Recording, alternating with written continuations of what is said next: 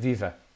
Depois destes vários confinamentos uh, da pandemia em que nos encontramos, muitos e muitas anunciaram a morte do fato e da gravata uh, na indumentária masculina.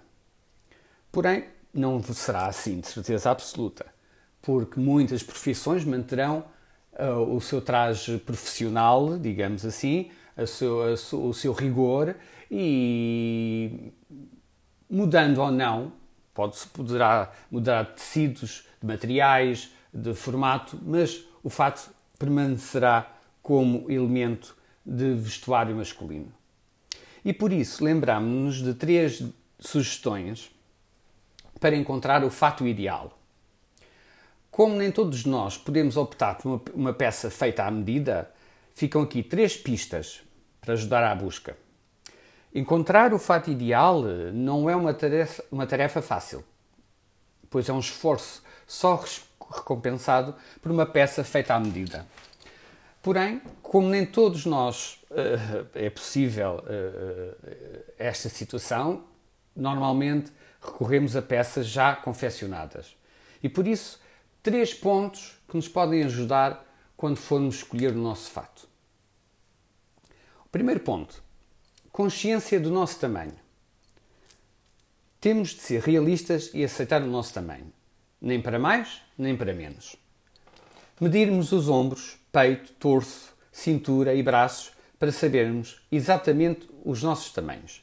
E assim, nem iremos escolher um casaco largo com os ombros a descair, nem com as mangas curtas.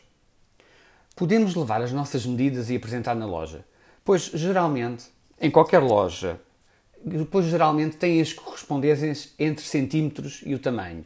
Por exemplo, o tamanho do tórax peito tem uma estreita relação com o sistema de tamanho dos casacos, dos blazers, 46, 48, 50, etc. Para que uma manga de um casaco, de um blazer, assente bem, esta deve terminar um pouco abaixo do pulso.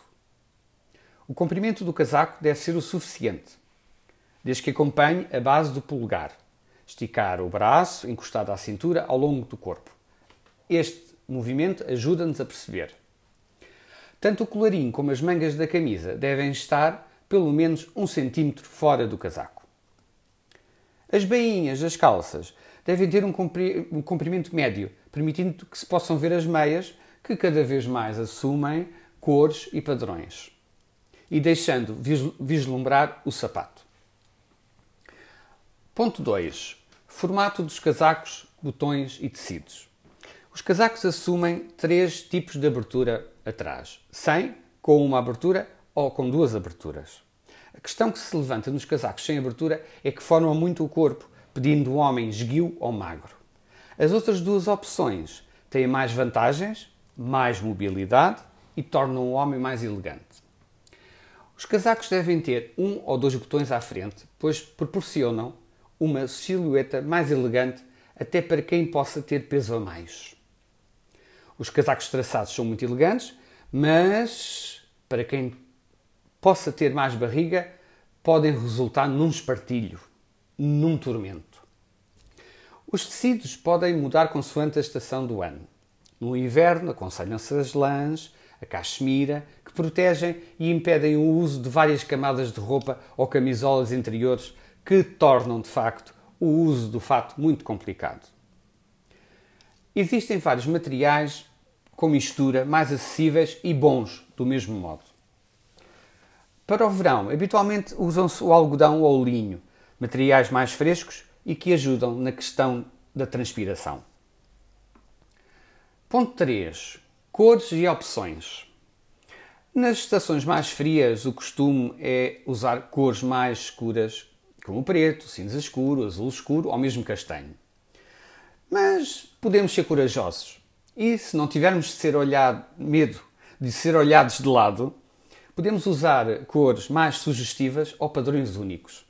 Porém, no caso de termos só um fato por várias razões, até económicas, é aconselhável comprar um fato de cor neutra como o cinzento. Para depois podermos aligeirar com acessórios ou camisas de cores menos sombrias, para que não impere o cinza em todo o lado. No verão já nos habituamos a outras cores e padrões.